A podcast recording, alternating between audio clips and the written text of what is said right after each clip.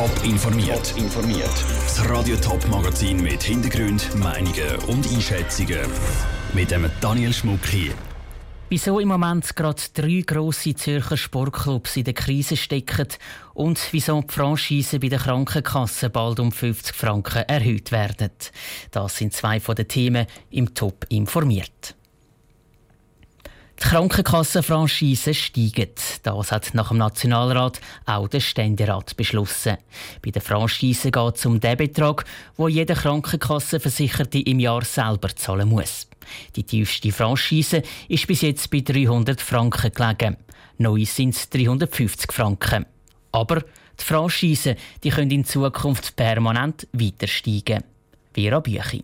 Mit dem Vorstoß, was das Parlament jetzt abgesegnet hat, werden die Franchisen automatisch aufeingepasst. Und zwar dann, wenn die Kosten im Gesundheitswesen eine gewisse Grenzen erreichen. Die Rechnung geht so. Wenn die durchschnittlichen Gesundheitskosten pro Person 13 Mal höher liegen als die tiefste Franchise, dann gibt es eine Erhöhung. Automatische 50 Franken Schritt. Das sei jetzt eine erste wichtige Maßnahme, argumentiert der Inneroder CVP-Ständerat Ivo Bischofberger. Dies aus meiner Warte als moderates Zeichen in Richtung des klaren Ziels, dass die Krankenversicherung auch in den nächsten Jahren für möglichst viele Menschen bezahlbar sein muss bzw. bezahlbar bleiben soll. Die breite bürgerliche Mehrheit hofft nämlich, dass mit dieser Massnahme der Anstieg der Krankenkassenprämie bremst wird. Dass also die Versicherten pro Monat nicht immer mehr und mehr zahlen müssen.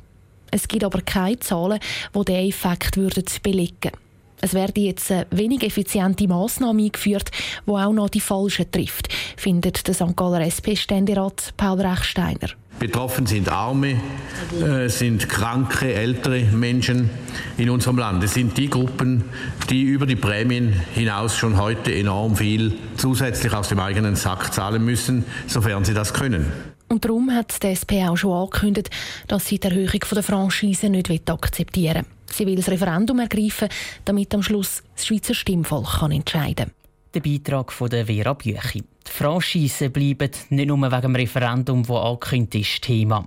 Der Nationalrat behandelt Ende nächste Woche nämlich nur einen Vorstoß, der will, dass die Mindestfranchise gerade auf 500 Franken steigt. Der ZSC verpasst als amtierender Meister die Eishockey Playoffs. Der EHC Kloten geht schon in der ersten Playoff-Runde der Swiss League raus und auch auf dem Rasen sieht es nicht besser aus.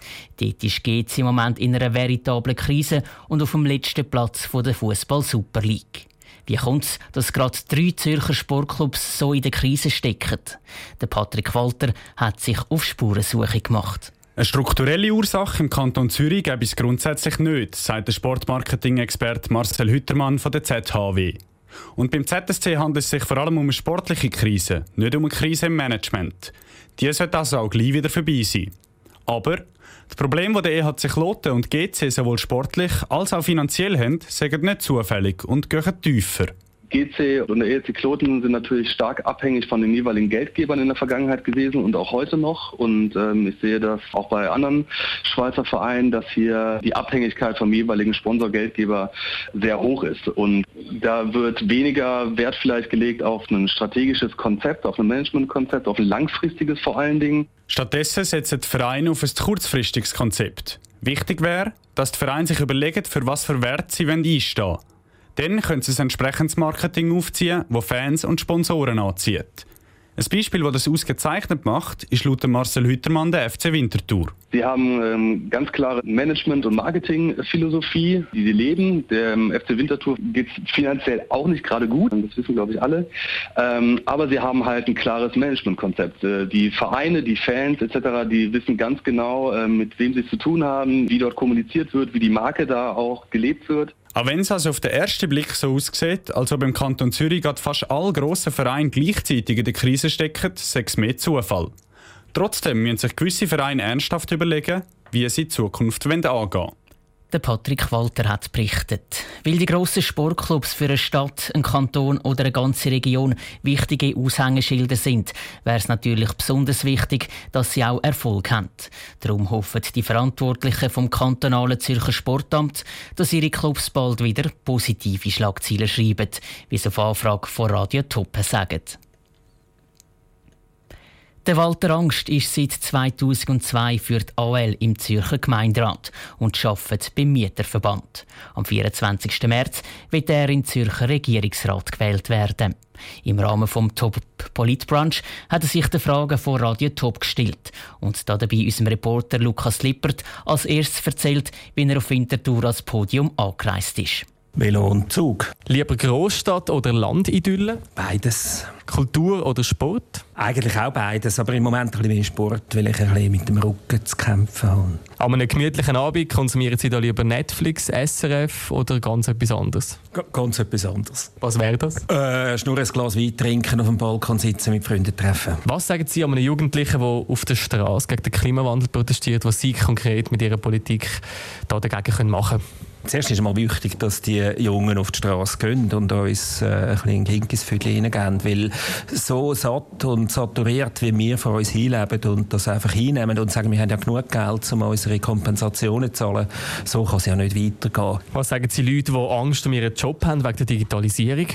Da braucht es eindeutig Gegensteuer. Einerseits Jobs zu schaffen für die Leute, die äh, sich nicht können auf ein neues Berufsfeld einlassen können und andererseits die Weiterbildung, die ja Privatsache ist. Das ist etwas vom Schlimmsten, was ich äh, da gesehen in dem Zusammenhang. Die kostenlos oder so kostengünstig zu machen, dass sich wirklich alle Leute das können leisten können. Was sagen Sie Leute, die Angst haben, dass sie ihre Krankenkassenprämie nicht mehr können zahlen können? Wohnen, Krankenkassenprämie und dann hast du eigentlich nichts mehr im Sack. Das ist die Realität, die wir heute haben.